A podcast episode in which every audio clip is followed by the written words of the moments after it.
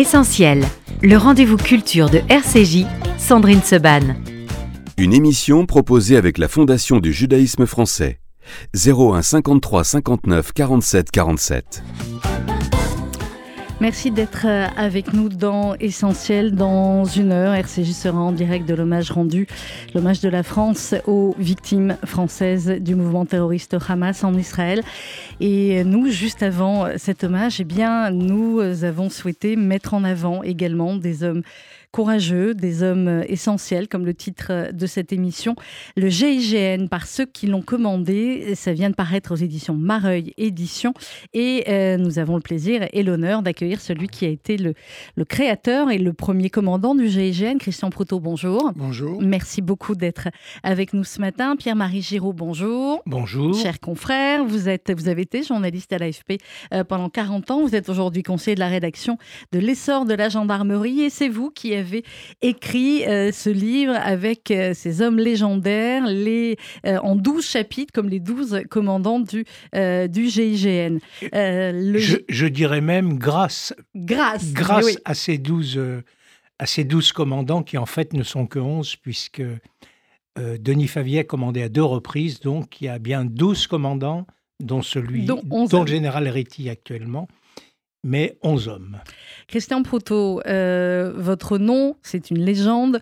Euh, c'est la légende du GIGN, c'est la légende aussi de tellement d'opérations. Euh, Qu'est-ce qui a fait que vous ayez accepté, à la fois évidemment de parler, ce que vous faites assez peu, on sait bien, et les gendarmes et encore plus les hommes du GIGN Qu'est-ce qui a fait que vous ayez accepté, non seulement vous, mais tous ceux qui ont succédé, de participer à ce livre et de raconter de l'intérieur le GIGN GIGN Je pense qu'il est d'usage, coup, à travers les chiffres, les années qui passent, de revenir un peu sur une histoire qui, qui était quand même une histoire assez exceptionnelle, qui était l'histoire en quatre lettres de ces hommes qui nous ont accompagnés, tous les chefs qui, racontent un, un, petit peu le commandement et même beaucoup euh, ce qu'ils ont vécu à travers ce commandement. Et donc, comme euh, cette année, le GIGN a fêté d'abord en 2023 les années de création, les 50 ans de création, cette année, il y a euh, symboliquement le 1er mars les 50 ans de la première intervention de cette unité euh, prestigieuse. Et le patron actuel du GIGN, le général Réti, qui a voulu marquer le coup, comme on dit, mmh. Euh, sur ces 50 années, ce demi-siècle, qui ne me rajeunit pas moi, bien sûr, papa. euh, euh, a voulu, a souhaité faire quelque chose. Et quand Pierre-Marie Giraud a, a, proposé de faire un livre qui reprenait un peu, à travers le témoignage de chacun de, des hommes qui ont eu l'honneur de commander cette unité, eh bien, on a tous été d'accord pour, bien évidemment, participer à, à, cet exercice. Dans la, préface, euh, Pierre-Marie Giraud euh, explique S'engager pour la vie, aucun officier ou sous-officier n'a fait mentir la devise de l'unité, euh, une maxime respectée au moment de l'engagement et après le départ du groupe, car les anciens patrons ne se désintéressent jamais totalement du GI. Ils ne se mêlent pas de la vie quotidienne et des évolutions du GIGN, mais n'hésitent pas à faire savoir discrètement leur désaccord quand ils estiment que l'ADN de l'unité est menacé. Ça veut dire, euh, Christian Proutot, que depuis le jour où vous avez fondé le GIGN, et on va y revenir jusqu'à aujourd'hui, c'est euh, plus ou moins toujours une partie euh, importante de votre vie, de votre quotidien?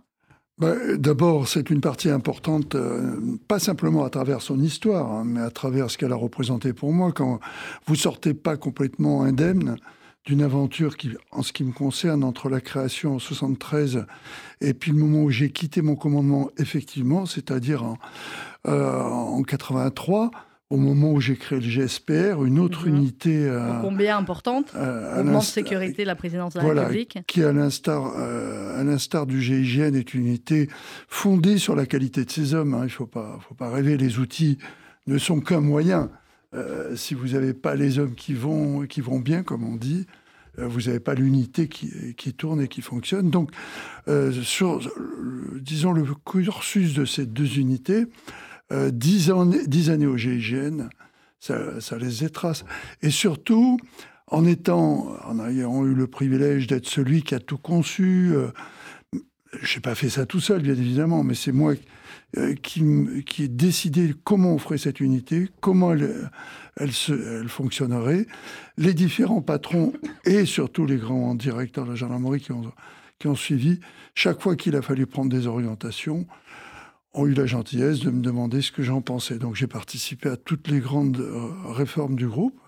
D'abord le GSIGN, euh, et ensuite qui comprenait à la fois le GIGN, l'escadron parachutiste, le GSPR, la sécurité du président de la République, et puis euh, la formation, bien mhm. évidemment.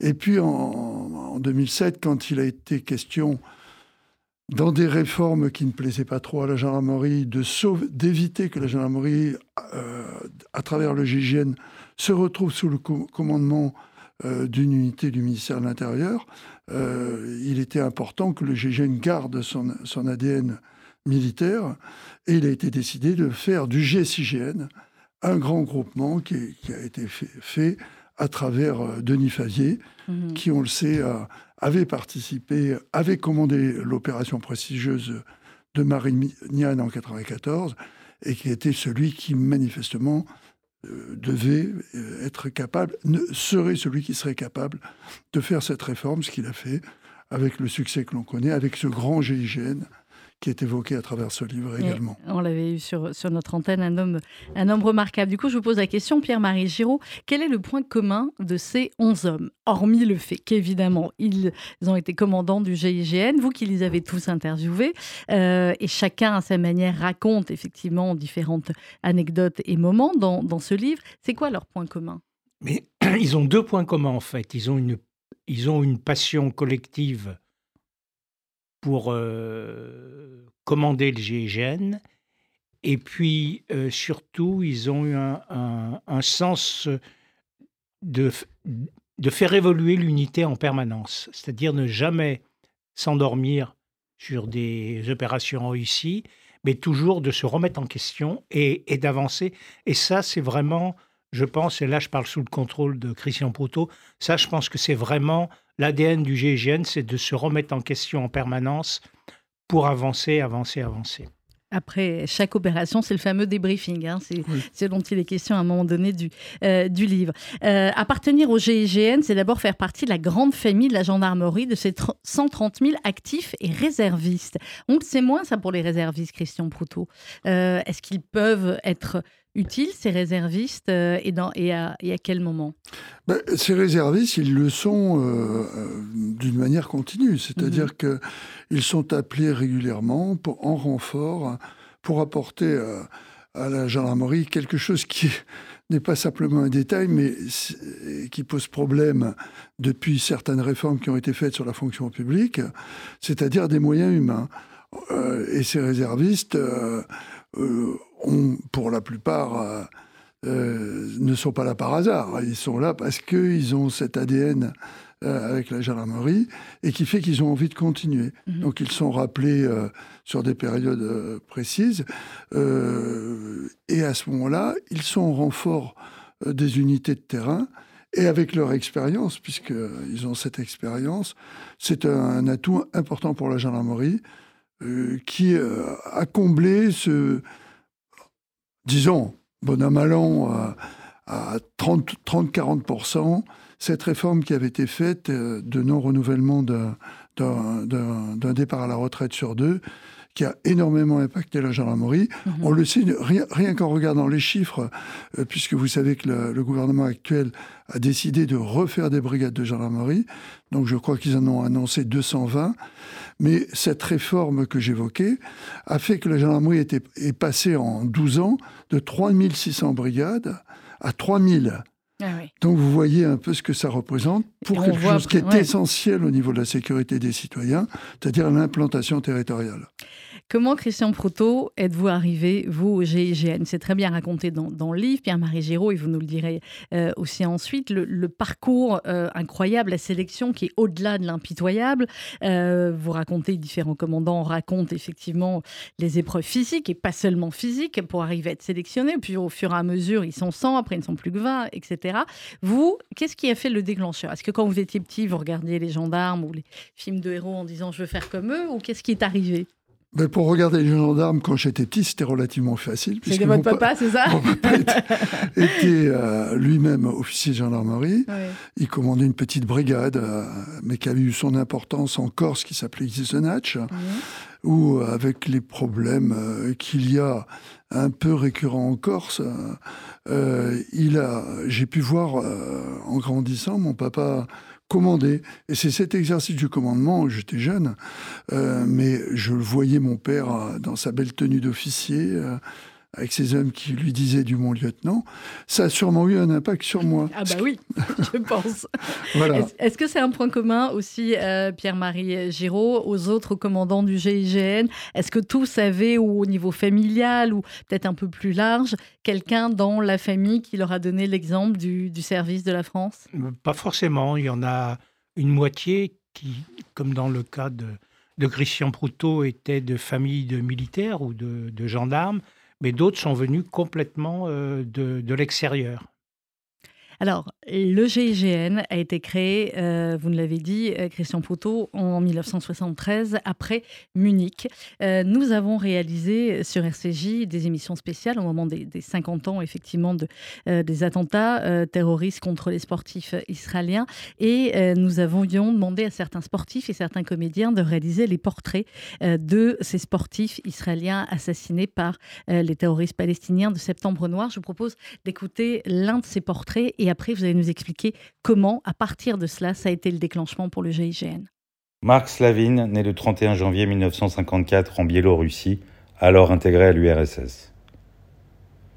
Il est témoin de l'antisémitisme, ce qui l'incite à s'investir dans le sport pour se défendre. Il choisit pour ça la lutte gréco-romaine. Il devient élève à l'Institut d'éducation physique de Minsk. En 1971, il remporte le championnat du RSS des poids moyens juniors de lutte gréco-romaine. L'année suivante, il immigre en Israël avec sa famille, quatre mois seulement avant les Jeux olympiques de Munich. Il intègre in extremis la délégation israélienne. Marc Slavin est un des espoirs du sport israélien. Sa première épreuve devait se dérouler le 5 septembre à 9h30, épreuve qu'il a ratée car pris en otage. Il est fusillé à l'aéroport de la base militaire Fürstenfeldbruck. Il est la plus jeune victime de l'attentat. Il avait 18 ans. Marc Slavin, son portrait avait été réalisé par, euh, par Yvan Attal. Christian Proutot, euh, quand vous, vous apprenez ce qui se passe euh, à Munich en 1972, c'est 11 athlètes israéliens pris en otage et assassinés, et puis ensuite là, la police allemande, qui, c'est pour qui c'est un, plus qu'un échec, hein, euh, on peut le dire. comment vous réagissez et comment ça se passe ensuite, la création du GIGN dans la foulée de cet événement? En fait, c'est triste à dire, mais c'est vraiment l'élément fondateur de la réflexion sur les unités spéciales euh, contre la, la prise d'otage. Parce qu'il faut bien préciser que la prise d'otage était quelque chose de connu, de spécifique, parce que euh, c'est un, outil euh, de terreur, bien évidemment, mais surtout un outil de communication. Une prise d'otage, c'est complètement différent d'un d'un attentat, qui, bien évidemment, il y a toujours le, fait que des hommes perdent, ou des femmes perdent la vie euh, dans des agressions, mais la prise d'otage, il y a ce côté insoutenable ou en direct. Vous avez des gens qui sont menacés par d'autres qui ont, euh, je ne vais pas juger la, euh, le bien fondé à chaque fois de, de, leur action, mais qui ont le sentiment que, à travers la cause qu'ils défendent, ils peuvent se permettre de d'utiliser des innocents comme une arme de, terreur et en même temps euh, faire connaître leur cause. Et avec les Jeux olympiques, on avait cet euh, élément qui est important. Il ne faut pas oublier qu'en 79, tout le monde l'oublie, en 69, pardon, 69, mm. avant 72, on avait à peu près 80 détournements d'avions euh, par an. Parce que les détournements étaient également une manière de faire parler d'une cause. Je, précise bien, hein, juste ou pas juste, c'est pas le problème. Mais c'est le, le, moteur, le moyen de faire parler de soi à travers les médias, qui était le relais pour faire euh, parler de cette cause. Et les Jeux Olympiques, il était évident, même si on n'a pas vu venir le coup, euh, qu'il devait, il pourrait servir avec le, le, retentissement qu'ont les jeux, de moyens euh, pour faire parler de quelque chose. en l'occurrence, c'était la cause palestinienne, mais ça aurait pu être n'importe quoi. Les jeux représentent en eux-mêmes une focalisation pendant un instant de toute l'attention des médias du monde autour d'un événement qui, qui, se voulait, qui se veut un événement de paix, de, euh, et, qui tout d'un coup, dans ce moment exceptionnel qui a été la prise d'otage de Munich, a été un drame absolu parce que on n'avait pas à la fois mesuré la détermination. Mhm. Quand Madame Goldamer demande aux Allemands je ne veux pas qu'ils repartent, parce que l'histoire, il faut la connaître, mais c'est celle-là, mhm. euh, pour des raisons que l'on peut comprendre, alors qu'on avait l'habitude à chaque fois de négocier avec le départ des preneurs d'otages, on leur donnait les moyens d'aller quelque part, souvent d'ailleurs euh, dans, dans, des pays qui leur étaient favorables, leur donner un avion, ce qui euh, n'a pas, voulu, pas voulu Madame Goldamer, il fallait faire une opération. Sauf qu'on s'est rendu compte, et les Allemands, alors, euh, malheureusement, ne l'ont pas assez dit, ils n'avaient pas les moyens de mener une opération pour euh, arrêter ce commando qui était euh, qui était de toutes les manières déterminé à tuer les otages quoi qu'il arrive et à mourir en martyr comme au, ils disent. Au bout d'un certain temps, il faut voir le film de Spielberg qui, s'appelle Munich, qui est, remarquable et qui euh, définit bien ce qui s'est passé. Euh, il faut pas oublier qu'on avait des gens pas formés. Mhm. on avait en face un commando déterminé et on a mené une opération façon guerre avec euh, les outils qui n'étaient pas et les hommes qui n'étaient pas préparés. Vous disiez, euh, Christian Proutot, c'était il y a 51 ans, la terreur, les prises d'otages, et finalement ce qu'il y a de pire. Dans ce studio de RCJ, devant vous, il y a de nouveau des otages, pris en otage par des terroristes palestiniens du Hamas, dont ce bébé qui est devant nous, Kfir, qui a un an. Est-ce que ça veut dire que les, méthodes terroristes, Christian Proutot, sont toujours les mêmes, année euh, après année? Oui, elles sont non seulement les mêmes, mais euh, elles sont toujours aussi euh, insupportables dans la mesure où on, engage dans, un, dans une cause, et je répète à chaque fois, bien évidemment, les gens qui, qui mènent ces actions sont persuadés qu'ils ont raison, et quel qu'en soit le prix. Regardez quand il y a eu le détournement de, le détournement de Marignane, oui, on va en parler aussi. quand il y a eu la prise d'otage de Djibouti, les preneurs d'otages ont pris des otages en enfants à Djibouti. Euh, quand nous sommes intervenus, il y avait 31 enfants pris en otage.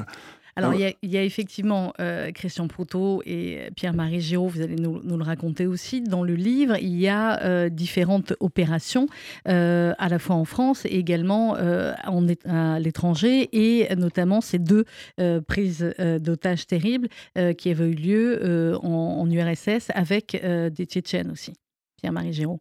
Oui, alors là, ces, opérations euh, ont contribué à une remise à niveau, une remise à jour des, euh, du logiciel, si je puis dire, au mmh. GIGN, de savoir comment, comment on doit intervenir, que faut-il faire, etc. Et c'est ce que je disais tout à l'heure, il y a en permanence la, ce besoin euh, vital pour les officiers du GIGN et leurs chefs et les sous-officiers de s'adapter aux risques et aux menaces. C'est quelque chose de permanent. Je voulais simplement signaler à propos de, de l'attentat de Munich, c'est que euh, l'unité d'intervention israélienne Yamam, hmm. qui fait partie, je crois, de la police des frontières, a été créée la même année que le GIGN. Que le GIGN. Donc euh, le, Là aussi, une volonté, le réflexe, si je puis dire, a été le même. Le GSG9 aussi, d'ailleurs, le groupe euh, allemand. Euh, Christian Proutot, donc il y a cette création du GIGN qui est très bien racontée dans le, euh, dans le livre. Comment on se sent quand on se dit, euh, ben voilà, on crée quelque chose de totalement nouveau Vous allez à la fois fédérer des hommes, également inventer de nouvelles techniques, dont le tir croisé. il y a plein de choses comme ça que vous allez mettre en place. Oui, mais en, fait, on ne vient pas de nulle part. Hein. Au départ, la conception tactique, elle était plutôt euh, commando euh, issus de la Seconde Guerre mondiale, avec des gens dans, à en avant à l'assaut très mmh. militaire. Or, il faut bien se dire qu'une prise d'otage euh, en temps de paix, c'est pas du tout la même chose. C'est un, petit, euh, un, endroit, un petit réduit bien sûr avec des gens armés, mais entre les deux, il y a quelque chose qui n'existe pas dans la guerre, ce sont les otages qui servent d'écran.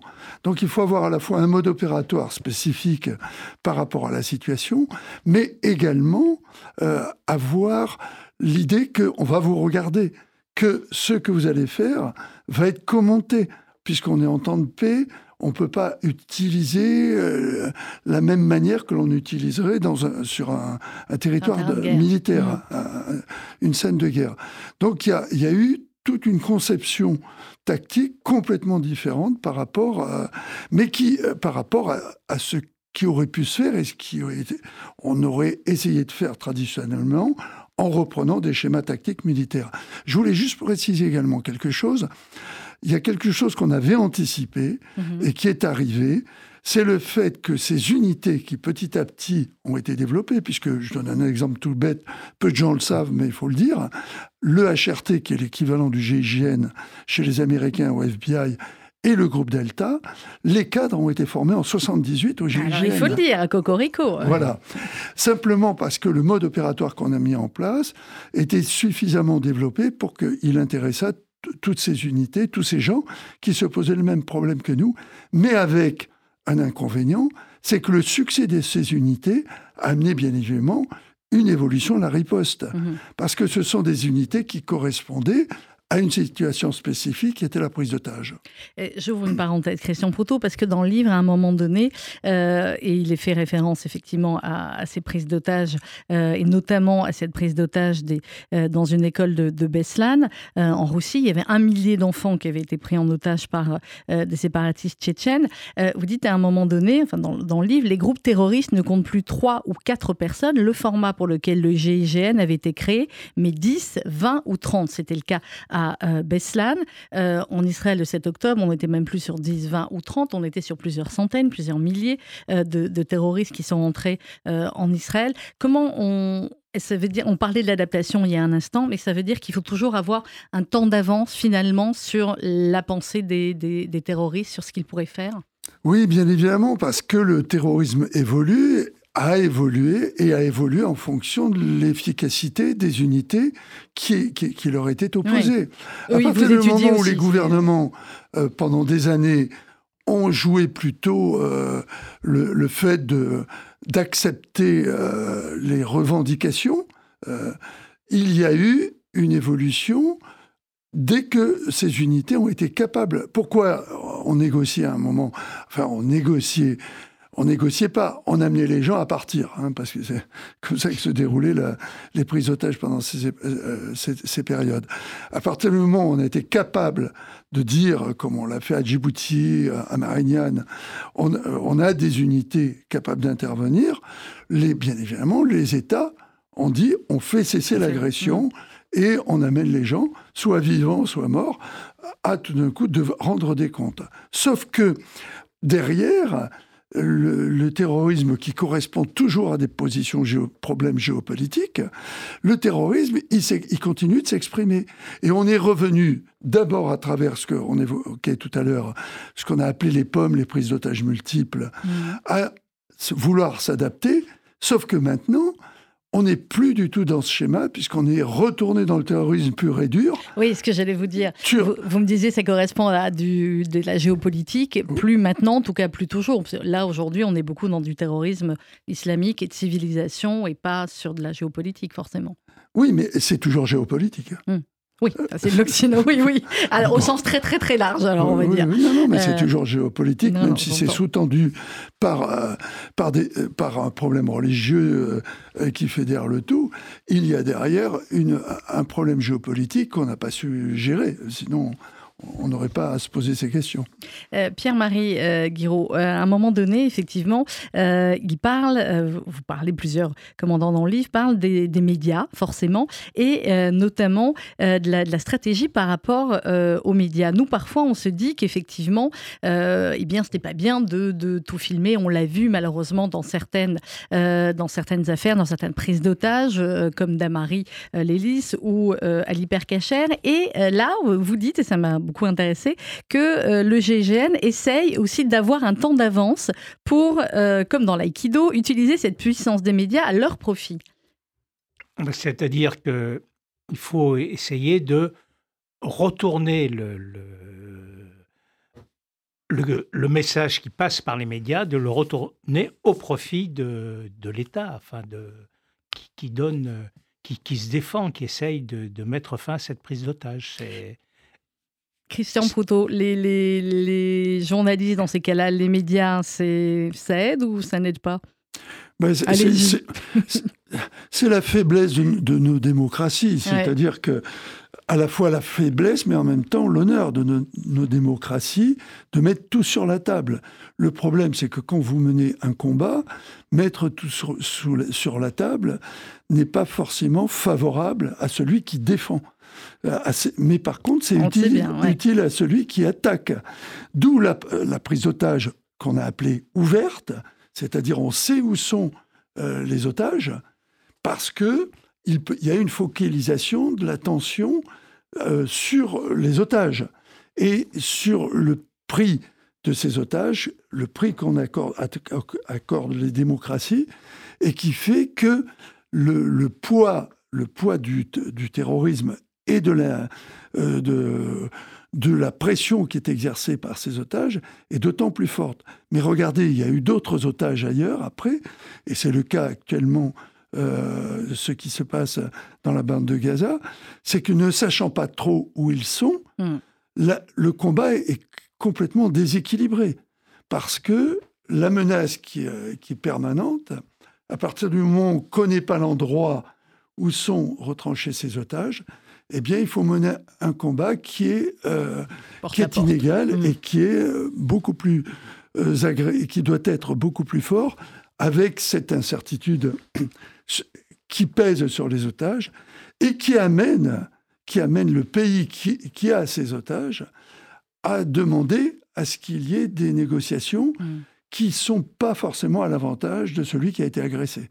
Clairement. C'est la pire des situations, ce que vit Israël aujourd'hui, Christian Proto Oui, tout à fait, mais malheureusement, la prise d'otages fermée, c'est un outil qui a été utilisé pendant des années. Rappelez-vous, les otages qu'on a eus au Liban, les otages qu'on a eus en, Afrique, mhm. et, qui fait que à, un moment, n'ayant pas euh, les informations, euh, on, est obligé de, de, mener des actions dont on sait qu'elles peuvent conduire malheureusement à, à la disparition de ces otages. Je voulais juste préciser une chose qui me paraît importante. Dans les, euh, ce qui se passe actuellement contre le terrorisme, et on a mis du temps à s'en rendre compte, un des outils majeurs, c'est d'abord le renseignement. Bien sûr. Et l'anticipation, on l'a vu également euh, euh, le, 7 octobre, dans l'événement terrible du 7 octobre, l'anticipation, le jour où elle n'existe pas, eh bien, le déséquilibre se produit à l'avantage du terrorisme. Donc c'est pour ça qu'il a été important en France de revoir euh, tous les problèmes de renseignement qui avaient été dans le cadre d'une réorganisation qui se voulait intelligente mais qui n'était pas, qui avait été perdu par rapport à ce qu'on appelle renseignement de terrain, savoir ce qui se passe, faisant beaucoup plus la place euh, à du renseignement technique, c'est-à-dire les écoutes téléphoniques euh, dont on connaît les limites. Oui. Euh, on se souvient tous du 24 décembre 94. Il y a des dates qui, marquent comme ça. Euh, j'ai cette image. Je sais que tous nos auditeurs l'ont également de cet avion, de ces heures euh, d'attente, effectivement, avec cet assaut du GIGN à Marignane. Vous considérez que Marignane, ça a été un tournant aussi dans l'histoire du GIGN, Christian Proutot? Marignane, oui, mais d'abord Djibouti en, 1976. Mais Marignane a été le sommet, parce que vous évoquiez tout à l'heure le problème des médias, mais Djibouti, dans le désert, on n'avait pas de caméra. Ce qui fait que le, récit euh, qui en plus avait une importance, je, crois, parce que la dissuasion, ça existe, dans la dissuasion, comme ça aura de l'importance au moment où LCI peut prendre des images, qui fait que pratiquement les gens ont vu en direct ce que pouvait être un assaut sur un avion pour libérer euh, des innocents.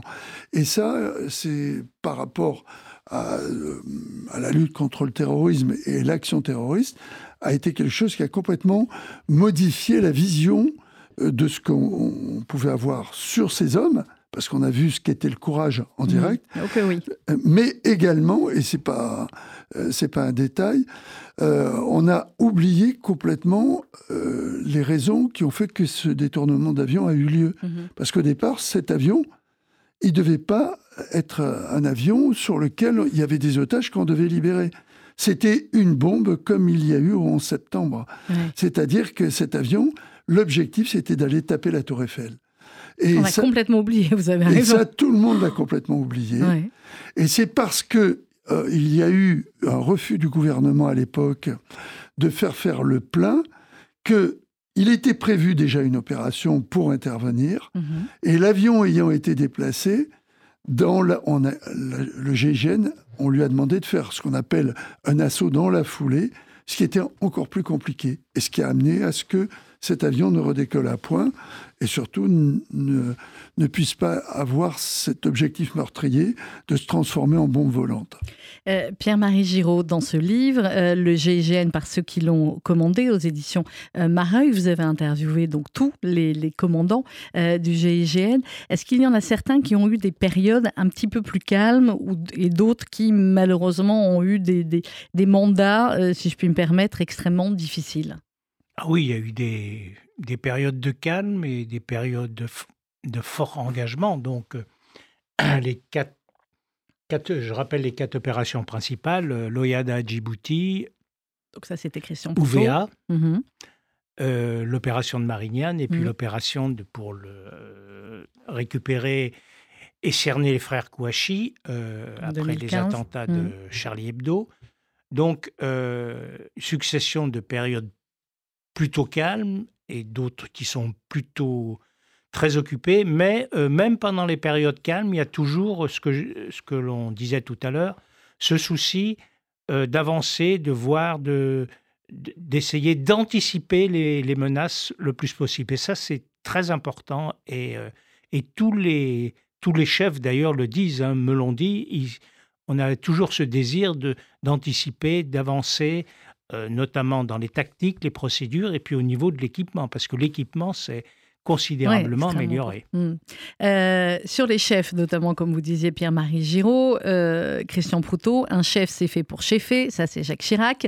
Euh, et effectivement, comment on dirige une écurie de Formule 1 Parce que tous les hommes qui sont vos hommes au GIGN sont chacun des hommes d'exception, des hommes ou des femmes d'ailleurs, même s'il y en a peu, d'exception qui ont passé un parcours où c'est peu de dire qu'il faut vraiment le vouloir pour en Oui, mais euh, c'est ce qui est formidable, c'est que euh, même euh, dans une période de paix, entre, relative, hein, puisqu'on évoquait tout à l'heure tout le problème de la déstabilisation mondiale qui continue, qui est quelque chose de fragile, que des unités comme celle-là attirent des gens, avec le risque que l'on connaît, puisque le, le, prix humain payé par le GIGN, je parlerai juste là des quatre lettres, la partie opérationnelle historique, c'est 10 hommes euh, pendant ces 50 ans. Si on mhm. prend l'ensemble des unités constituantes, on arrive à une vingtaine.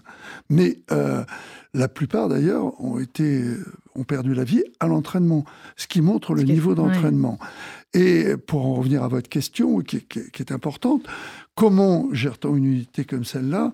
C'est par rapport à moi, euh, si on voulait comparer, euh, on compare euh, que ce qui est comparable. Moi, j'ai eu à créer, donc les hommes ont, suivi ce que je voulais faire, ce que j'ai construit. Ensuite, les hommes ont été formés, les officiers ont été formés au sein du GIGN, sauf Denis Favier, qui s'étant rendu compte de la, il est arrivé comme capitaine, mhm. s'était rendu compte de la difficulté qu'il a eu apparemment au départ à se faire accepter, pour arriver à ce résultat exceptionnel qui a été Marignane, hein, mmh, bah où il était à la tête de ses hommes, il ne faut pas l'oublier, reconnu à ce moment-là comme tel. Il a demandé à des hommes du GIGN de le former. Et il, est revenu après. Voilà. Et il a mis en place un système qui est un système récurrent où on ne peut pas commander le GIGN sans avoir été en formation, sans ses galons, avec euh, euh, les sous-officiers du GIGN. Donc il y a une formation qui est une formation continue. On va au GIGN comme lieutenant, euh, capitaine, on part un peu en gendarmerie traditionnelle, mhm. puis ensuite on revient, mais on est reconnu parce qu'on porte la plaque à vélo, le, brevet du GIGN. On a été reconnu en tant que tel par ceux qui vous ont formé, ceux qui ont euh, montré le chemin. Et ça, c'est quelque chose qui fait que le rapport que les officiers qui m'ont succédé au GIGN avec les hommes est complètement différent parce que ils sont à la tête de leurs hommes, parce qu'ils sont reconnus en tant que tels dans leur formation, dans leur entraînement, leur capacité justement à pouvoir leur donner des ordres, puisqu'ils savent, ils connaissent cet entraînement, ils y ont participé, mm. ils sont reconnus comme tels.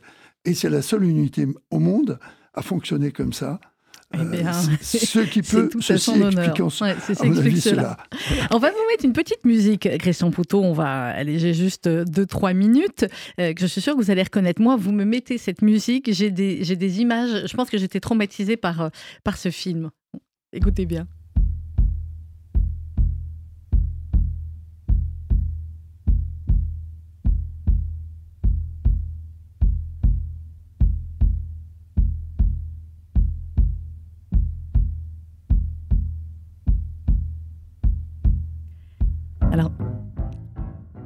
Laisser les. Ah ouais, voilà, ça y est, j'ai peur. Enlevez-moi la musique, c'est terrible. Ah ça, c'est des traumatismes d'enfance. Je crois que mes parents m'avaient laissé voir que je devais être trop petite pour voir ce film. et j'avais eu vouloir le voir pour Belmondo. et voilà, vous me mettez, j'ai peur. Peur sur la ville, Belmondo. Peur sur la ville, c'est Belmondo. Avec, Alors euh, racontez-nous, Christian Proutot, pourquoi je vous fais parler de ce film Mais Parce que Verneuil, euh, qui avait vu un reportage qui avait été fait sur le GGN, comme quoi les images sont importantes, mhm. avec une technique très spécifique qu'on a mis au point, qui a été copiée ensuite partout dans le monde, parce que vous n'avez plus un film d'action maintenant sans que vous voyez un, garçon euh, euh, qui, qui, glisse sur une corde. Eh bien, euh, cette descente en rappel, qui était une approche la plus facile pour, puisque l'intervention était souvent prévue en milieu urbain, était le meilleur moyen pour poser des unités très rapidement à partir d'hélicoptères sur, sur le toit d'un immeuble. Et donc, Verneuil, ayant vu ce reportage, où on faisait des descentes en rappel qui allaient jusqu'à 120 mètres, en descendant pratiquement à la vitesse de la chute libre, a voulu que dans le final du film, au moment où Belmondo doit effectuer l'arrestation du fameux euh, tueur, euh, euh, avec son œil... Ah. il a voulu que le GIGN accompagne Belmondo. Mm. Et c'était euh, assez prémonitoire, puisque c'était le premier film où on voyait gendarmes et policiers travailler ensemble, euh, ce qui est euh, en soi quelque chose qui existait quand même, qui a existé. J'ai beaucoup travaillé à l'époque avec la BRI, avec l'OCRB, etc. Mais qui, qui, était peu connu. On parlait surtout de la guerre des polices. Et ce film a été remarquable parce qu'il a fait connaître à la fois le GIGN et Belmondo, au bout accroché au bout de son câble, a une fois de plus émerveillé euh, tous les gens qui, qui admiraient. Oui, c'est un classique. Un grand classique. Et, le film. Et Bébel qui est resté ami et avec le RAID et avec vous. Enfin, voilà, avec le il est resté ami avec nous. Moi, je l'ai revu euh, plusieurs fois. Et à chaque fois, il disait, et j'ai trouvé la phrase merveilleuse, même si je la trouvais quand même un peu en, décalage par rapport au, euh, comment dirais-je, à l'artiste, à l'acteur qu'il était j'ai tourné avec lui en disant, me prenant par l'épaule, alors que moi j'avais eu l'honneur de, tourner quelques minutes avec Jean-Paul Belmondo. Alors, vous le racontez effectivement dans le, euh, dans le livre. Euh, Pierre-Marie Giraud, vous avez choisi, il ne reste que, quelques minutes d'émission, et c'est ça qui est très intéressant dans le livre. Vous auriez pu faire finalement un ordre chronologique et la biographie de chacun. Là, non, en fait, c'est des chapitres euh, où, eh bien, avec des, des, des, thématiques particulières, en fin de compte, à chaque chapitre, et où donc on retrouve les 11 commandants dans chacun des chapitres. Oui, c'est ça. C'était il n'était pas question de faire un catalogue euh, de, en 11 chapitres racontant les, la, vie, euh, si je puis dire, au GIGN de, ces différents commandants. de notre avis, beaucoup plus intéressant de faire ça de façon à la fois chronologique et puis un peu thématique, c'est-à-dire comment on commande, comment on gère euh, la, la, mort d'un de ces hommes, hein, soit à mmh l'entraînement, soit en, en, soit en mission. La mort d'otage aussi, la mort on voit à quel point ça les voilà, comment, comment on débriefe, euh, comment, euh, et puis comment au jour le jour on, on essaye de faire avancer euh, le GIGN dans ses procédures et dans ses équipements. Christian Proutot, ça fait combien de temps que vous êtes parti, vous, du GIGN Eh bien, le GIGN ayant 50 ans, je l'ai commandé 10 ans, il y a 40 ans. Il y a 40 ans. ça vous manque?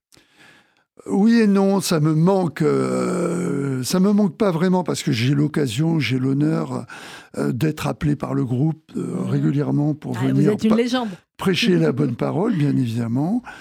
En plus, je sais très bien que je suis un, vieux monsieur, donc il faut, on peut faire ce métier qu'avec un certain âge. Mmh. Mais ce que j'ai vécu avec eux me manque. C'est-à-dire, c'est plus qu'une famille un jour, euh, je suis un vieux jeune papa, et euh, mon fils, euh, on croise un de mes...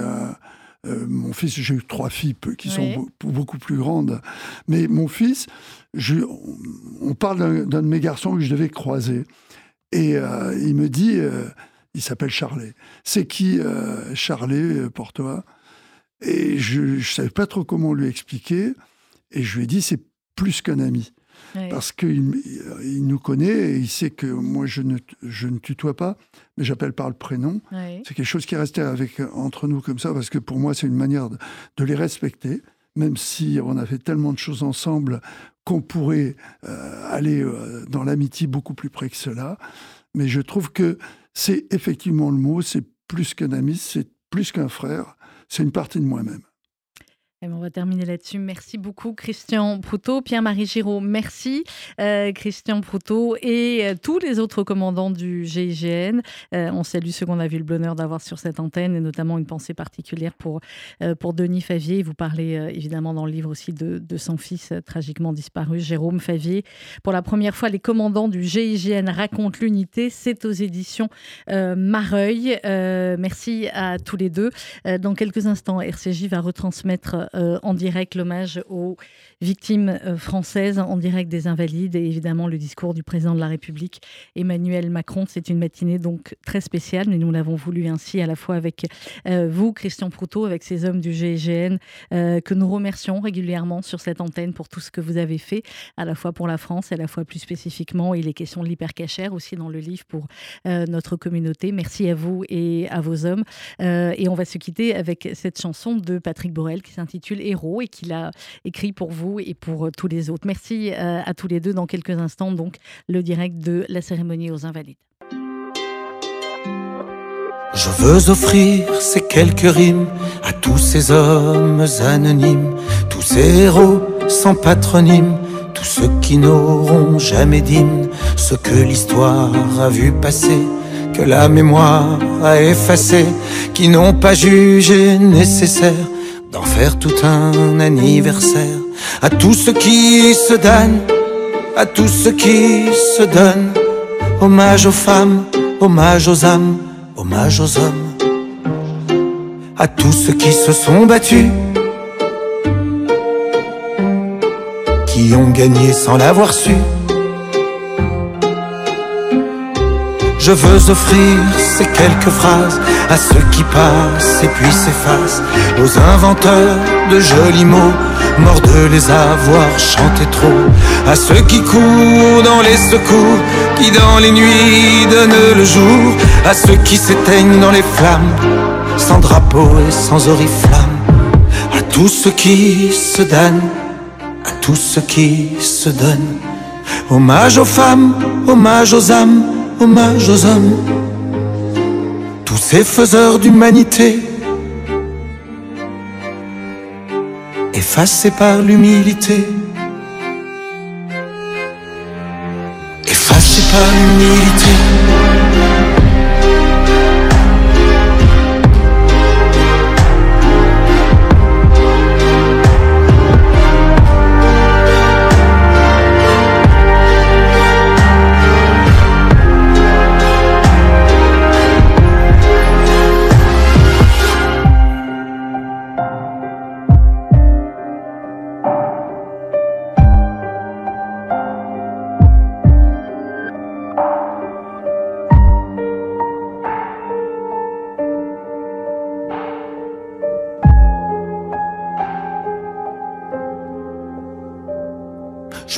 Offrir ces quelques rimes à tous ces hommes anonymes, à tous ces héros quotidiens, pour un sourire ou pour un rien, à toutes ces personnes qui nous laissent tant d'espoir dans de simples gestes, et puis enfin aussi à toi, toi qui fais tant et qu'on ne voit pas, à tous ceux qui se donnent, à tous ceux qui se donnent, hommage aux femmes hommage aux âmes, hommage aux hommes, à tous ceux qui se sont battus,